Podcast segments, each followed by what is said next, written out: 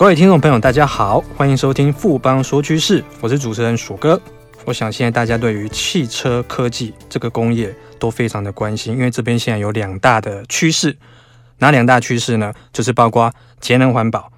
另外一个就是主动驾驶安全这两个题材。由于这两个题材来带动的话，其实现在的汽车工业大家都非常的注重电动化跟自驾化。那这个部分的话，台湾厂商能不能截取到相关的一些商机呢？我们今天很荣幸邀请到富邦投顾研究部的分析师刘立忠来和我们谈谈电动车发展趋势下的汽车电子商机。立忠好，鼠哥好，各位听众大家好。立忠可不可以先跟我们听众朋友聊一下说，说最近这段时间汽车电子产业有没有什么比较热门的题材呢？啊、呃，是的。我们可以从近半年的两大的这个展览活动来观察哦，分别是二零一八年初的 CES 展跟六月中在上海举办的亚洲消费电子展。我们先从大方向来看，我们可以看到一个非常明显的转变，就是过去这一两年来，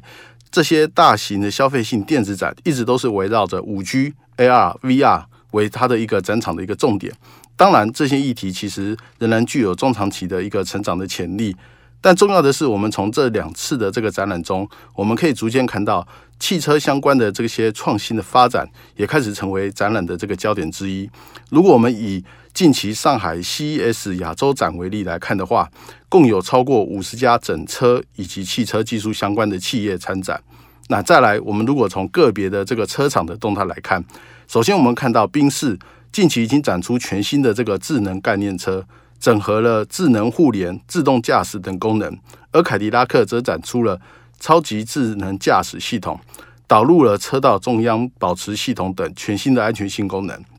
可以达到完全放手的自动驾驶。除此之外，奥迪也将在二零一九年推出首款电动车，并计划在德国建立电动车充电与管理系统。整体而言，汽车电子在整体汽车产业中扮演的角色是越来越重要了。立忠这边有提到说，你看看像宾士、凯迪拉克、奥迪这些国际比较做一些顶级车的一些车厂，其实都已经投入了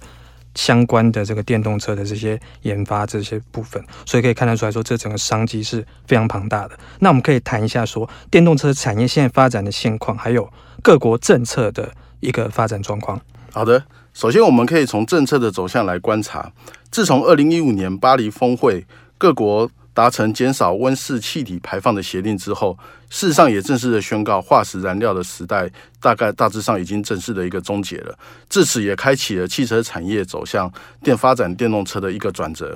如果我们从近期来看的话，挪威定于二零二五年全面禁售柴油车，德国计划二零三零年禁止柴油车入权，英法等国则定二零四零年将全面停售柴油车。这都显示了欧美先进国家对电动车发展的积极度。那如果我们回到亚洲来看的话，呃，在中国的部分，预计二零二零年电动车的销量年销量要达到两百万台水准，而印度则定二零三零年销售的车辆都要是电动车。那至于我们台湾的部分呢？根据空气污染防治行动方案，定二零一八年起，将现行一万辆的公车将全面的更换为电动车。二零三零年之后，新购入的公车、公务车也都将全面的电动化。二零三五年之后呢，新售的机车也都要全面的电动化。我们看到这个政策是相当的一个积极。那整体而言的话，我们可以看得到，在这些政策积极的一个推动下，整体的这个电动车占整体汽车的出货比重将逐步的一个拉高。那根据电子时报的研究报告。来显示显示，虽然目前电动车占整体汽车出货量比重不高，估计二零一七年不到百分之二，预估二零二零年也仅有百分之三的这个水准。但是我们刚刚可以看得到，这些政策积极的一个推动之下，我们预期到了二零三零年，这个比重将会达到百分之二十四，二零四零年更将一举突破五十四%的水准。而电动车取代传统汽油车的发展趋势相当明确。而我们也可以看到国际车厂的积极投入，例如大家所熟悉的 Tesla、BMW、尼桑、Toyota 等，均有相关的电动车发展计划。刚立中有提到说几个国际大厂这个动作，那其实我们谈到电动车的话，大家最耳熟能详其实就是特斯拉了嘛，因为它是个最具指标性的一个电动车厂。这个部分特斯拉可不可以跟我们谈一下？啊，的确啊，特斯拉的量产的进度跟新车的发表，的确可以视为电动车产业的一个发展的一个重要的指标。特斯拉早期推出了 Model S 跟 Model X 这两个车款。因为它的定价偏高，使得一般的这个消费者事实上是望之却步。那之后推出平价版的 Model 3，啊，定价大概是一台三点五万美金，被特斯拉视为扩大电动车市占、提升它本身的获利的主要武器。而我们也可以看得到，特斯拉在二零一八年第一季给股东的一封信中指出。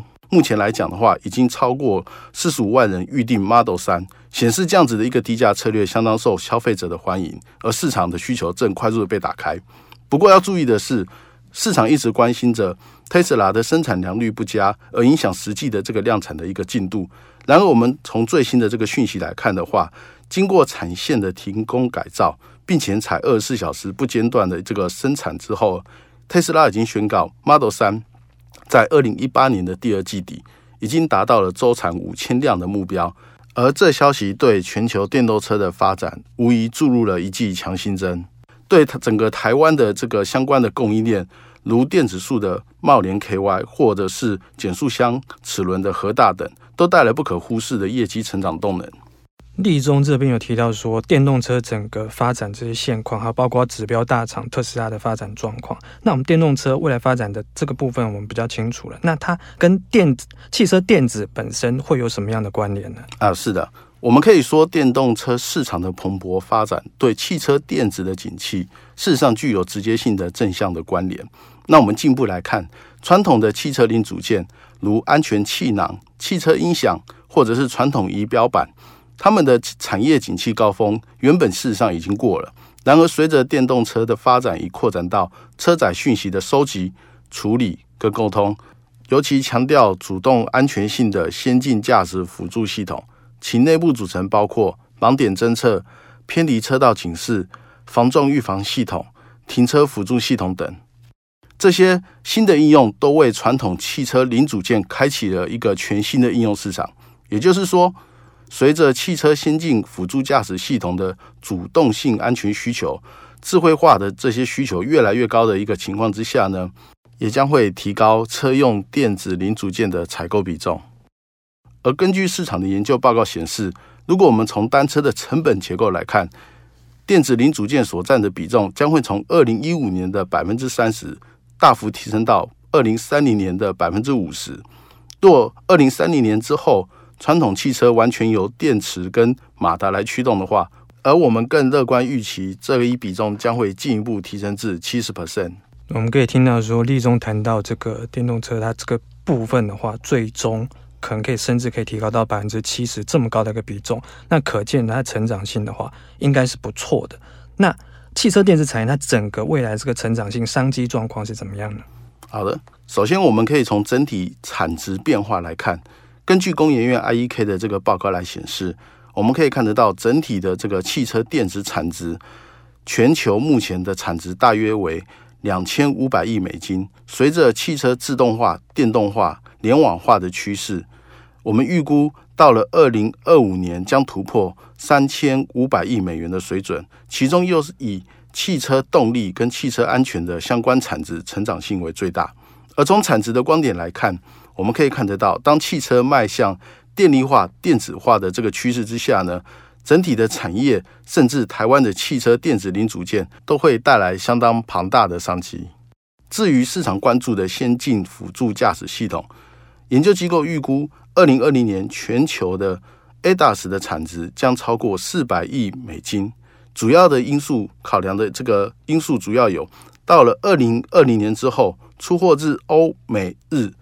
中国新车中，预期中阶车款搭载 ADAS 系统的比重将超过百分之五十。此外，我们从政策上来看，中国科技部在汽车产业中长期的规划中，也提出，二零二零年之后，汽车辅助驾驶、部分的自动驾驶、有条件的自动驾驶这些系统，在新车的装配率都必须超过百分之五十。因此，我们更乐观预期，到了二零二二年。全球 ADAS 产值将会进一步超过六百亿美金。整体来看，二零一七年到二零二二年，全球 ADAS 产值年复合成长率将达到二十七点三个 percent。整体的产业的规模跟产业的趋势都是持续的朝正向发展。那立中这边谈到整个汽车电子的那个成长性跟这个商机的那个状况，那最后就是说，我们有哪些供应链会受惠到说整个汽车电子的相关的商机呢？好的，我们刚刚有提到汽车电子发展的重心主要是围绕的主动式安全，也就是我们刚提及的先进辅助驾驶系统。那主动式的这个安全系统呢，大致上可分为感测、驱动、电源管理跟车用半导体等区块。那在感测的部分，包含有车用镜头、感测器以及雷达。因此，我们可以从这样子的一个方向来寻找一些适当的一个投资标的。首先，我们可以看到，在车用镜头部分，这些产品主要应用在盲点侦测、车道偏离警示系统。台湾相关的公司有佳凌、亚光。感测器跟雷达部分主要应用在防撞刹车跟停车辅助系统。相关的公司有联雅、原相、胜利等。那车用雷达的部分则有启基、同致、维生这些公司。而电动车驱动区块包含有马达跟减速齿轮等。台湾的相关公司有包括马达厂的富田、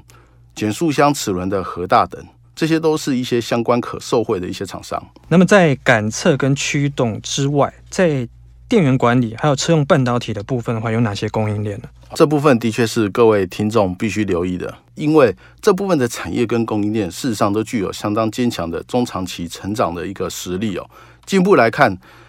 国际半导体协会预估，到了二零二零年，全球车用半导体产值。将以五点八 percent 的年复合成长率持续的成长，并且达到将近五百亿美元的水准。而车用半导体方面，则有晶圆代工、二极体两大族群。相关的公司有晶圆代工的台积电、联电；车用 IC 晶片测试则有欣銓；二极体相关的公司则有台半、敦南等。在电源管理方面，则有台达电；电池材料部分则有美琪玛、康普，以及电数线的。茂联 KY 等，综合来看，这些供应链过去都有许多产品是应用在资通讯产业。然而，随着汽车电子产业的蓬勃发展，经过产品的一个升级跟技术的一个提升，逐渐开拓出一个新的蓝海，值得我们去做留意。谢谢立中今天带来这么精彩详细的见解跟看法，谢谢立中，谢谢鼠哥。经过今天的节目呢，我想各位听众对汽车电子产业的现况。还有它未来相关发展的商机，应该都有更清楚的认识了。富邦说趋势，我是鼠哥，我们下周见。